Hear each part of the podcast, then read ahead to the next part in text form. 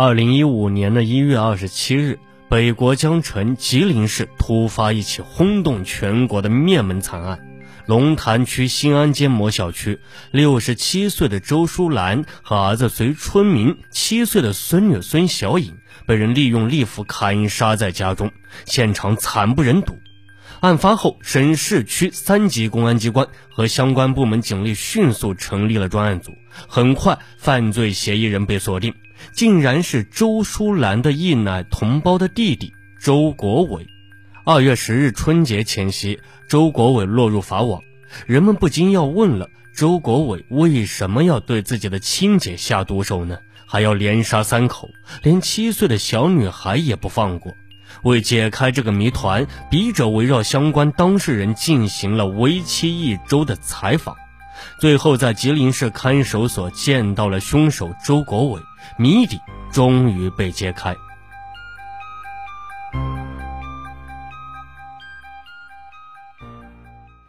欢迎大家收听本期的《命案一千宗》，我是你们的主播顾言。一位至善姐娘毫无尺度的爱，最终引来了杀身之祸。时间追溯到二十世纪的八十年代。一九八五年十月这一天，正在自家小吃铺招呼客人的周淑兰，突然接到了吉林市龙潭区公安分局的通知，让她去看守所给弟弟周国伟送衣服。周淑兰就懵了，弟弟周国伟转业回来，一直帮着准岳父打理养鸡场，咋还进了看守所呢？周淑兰慌忙打车赶到了分局，从办案民警那里得知。一个让他震惊的消息：周国伟涉嫌持刀抢劫，被公安机关拘留，下一步还要判刑。周淑兰脑袋嗡了一下，脚跟不稳，一下子就瘫倒在地。时年三十七岁的周淑兰，出生于吉林市龙潭区江北乡，父母呢都是当地的农民。周淑兰有姊妹五个，四女一男，弟弟周国伟是唯一的男孩。比周淑兰要小九岁，受传统观念的影响，父母对这个晚来的儿子自然是无比重视，当成了心肝宝贝。在那个物质缺乏的年代里，周家只要有一口好吃的，都必须留给周国伟，其他姐妹呢就只能看着。周国伟读小学时，周淑兰已经在乡中学读了初三了。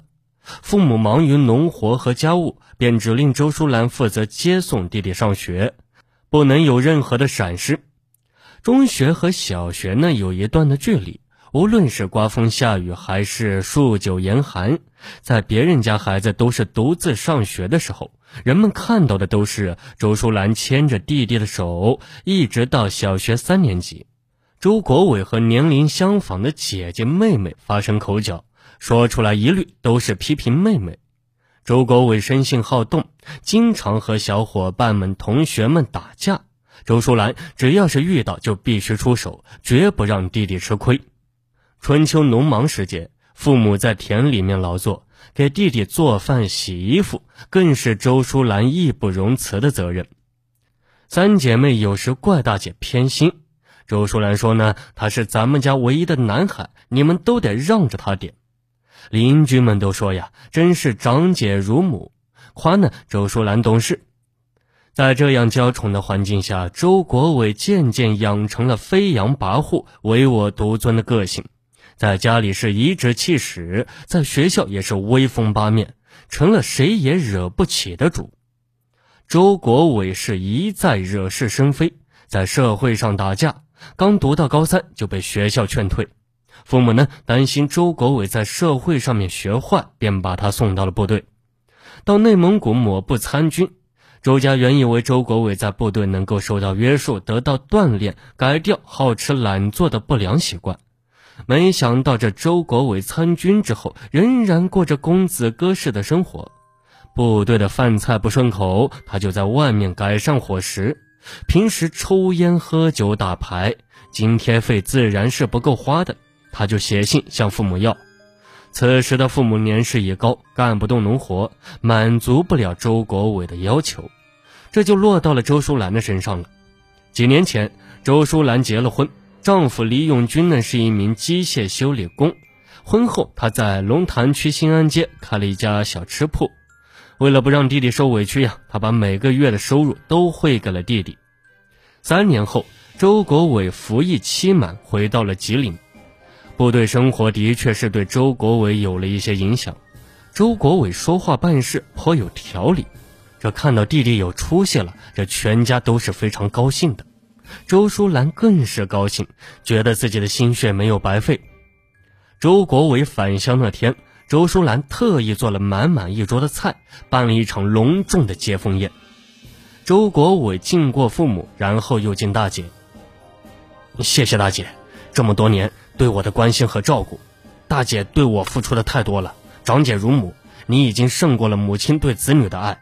我为我过去做的傻事向大姐道歉。”以后一定听大姐的话，好好做人，为父母和姐姐们争光。一席话掷地有声，周淑兰感动的是泪光闪闪。这周国伟呢是农村户口，转业后国家不包分配。为了弟弟的工作，周淑兰跑了三个多月，但仍然没有着落。周国伟二十二岁了，到了谈婚论嫁的年龄，工作没有着落，又恢复到参军之前的样子。经常在社会上晃荡，周淑兰呢担心弟弟重走老路，赶紧托人给弟弟介绍对象。很快的，媒人介绍了一个姑娘，女孩名叫张玉莹，龙潭区乌拉街镇人。张玉莹是身材高挑、端庄朴实，父母在乌拉街开了家养鸡场，以养殖为业。张玉莹高考落榜之后，在乌拉街一所小学做代课教师。周国伟毕竟见过世面，两人见面之后一番交谈，很快就打动了张玉莹的心，两人定下了这门亲事，开始谈恋爱。周国伟没有工作，张玉莹父亲的养鸡场又缺人手，张玉莹呢便让周国伟到父亲的养鸡场干点零活，等找到了工作呀，再重新打算。周淑兰听了很高兴，张玉莹的父亲张宇光当年也是一名转业的军人。回乡之后，先是种地，后来贷款建起了养鸡场，白手起家。张宇光以为呀，周国伟既然是转业军人，肯定也是吃苦耐劳的人。可周国伟从小到大没干过重活，到了养鸡场里，眼里没活啊，准岳父让他干什么，他才动一动。晚上吃饭时呢，张宇光有点喝小酒的习惯。烫上了一壶酒，这周国伟根本就不客气，凑上去拿起就喝，喝完倒头就睡。张宇光十分反感周国伟的做派，觉得年轻人穷不怕，若无志气，贪图享受，不思进取，便成不了大事。一天呢，张宇光准备找人办事，并准备了两盒中华烟放在火车上，这一转眼发现烟盒打开了。却见周国伟嘴上叼着个中华烟，顿时气不打一处来。当天，张玉莹的哥哥张玉卓在外地读大学，刚回来，也接过周国伟递过来的烟。张宇光便指桑骂槐的骂张玉卓：“你自己都没能力挣口饭吃，抽什么烟？有能耐自己买烟抽，别总蹭烟抽呀！”这句话伤害了周国伟的自尊心。他心里像打翻了五味瓶一样，不是滋味。一周之后，周国伟回家，把自己的苦恼告诉了大姐。他想劝退了这门亲事，因为准岳父瞧不起他。这大姐就劝他：“你别急呀，这工作呀也不是一时半会就能找到的，你再忍忍吧。等你找到了正式工作呀，这个张家呀自然就会瞧得起你了。”见大姐不同意，周国伟只好回到了养鸡场。他暗暗发誓，自己一定要有钱，只要发财的话，活出个人样才能让人瞧得起。可是周国伟一无学历，二无技术，根本就没有发财之路。靠打工挣钱，周国伟觉得太慢了，他必须快速的致富。于是他打起了歪主意。一个月黑风高的深夜。周国伟腰中别了一把匕首，来到养鸡场附近的一条巷道上，拦住了一名过路男子。吃到威胁之下，该男子身上仅有的一百二十元钱被周国伟抢走。该男子记住了周国伟的相貌特征，案发第二天，周国伟就落入了法网。得知这一消息，周家人如同掉进了万丈深渊。大姐周淑兰更是捶胸顿足：“都怪我呀！我当初如果同意他退婚，他哪里会去抢劫呀？都是我害了他。”周淑兰是内疚不已。两个月后，周国伟被龙潭区法院以抢劫罪判处有期徒刑三年。周国伟刚转入监狱，深感对不起弟弟的周淑兰就赶去探望弟弟。他哭着拉着弟弟的手说：“都怪我把你逼上了邪路，你不要有太大的负担了。谁都有犯错的时候，好好改造，争取立功减刑，早点出狱。这点跟头算不了什么的。你还年轻，今后的日子长着呢。”周淑兰知道监狱是个大染缸。好人进去都有可能学坏，为了不使弟弟破罐子破摔，他几乎每周都去监狱安慰弟弟。位于吉林市西郊省的第二监狱，与周淑兰的家相距十五公里。为了探望弟弟，周淑兰每次都要骑自行车，有两个多小时，风雨无阻。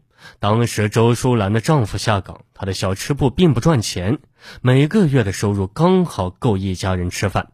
他的两个儿子，一个十二岁，一个九岁。为了弟弟在狱中不遭罪、有钱花，他省吃俭用。两个儿子都是常常的吃咸菜就饭，长期营养不良。在父母的熏陶下，两个孩子都很懂事，安慰妈妈说：“没事的，我们吃咸菜没啥的，只要舅舅在里面别苦着就行了。等他出来了，我们就可以买菜买菜吃了。”三年之后，周国伟出狱了。有了污点，周国伟呢就更不好找工作了。周淑兰急了呀，跟丈夫商量借笔钱让弟弟做生意，只有这样才能收住弟弟的心，让他赶紧成家立业。夫妻俩借了五万元钱给周国伟开了一家音像制品商店。在那个年代，录音机是一个家庭的大件，歌曲磁带很畅销。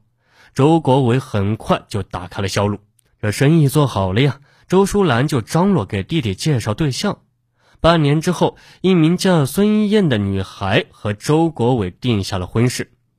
孙燕也是农村姑娘，在一家餐馆做服务员。周家父母拿出多年的家底给周国伟买了房子，两人于第二年的五一结了婚，女儿和儿子先后出生了。周国伟彻底收了心，安心的经营起自己的商店。九十年代后期。阴影商店是开不下去了，周国伟又开起了出租车。两千年的一天，周国伟酒后驾车将一名横穿马路的老头撞飞，他见老头昏迷过去，吓得惊慌失措，就把老头扔在医院门口，当即驾车逃走。那么，到底是因为什么事情让周国伟连自己的亲姐姐都杀了呢？欢迎大家继续收听《命案一千宗》，警钟长鸣。我们下期节目再见。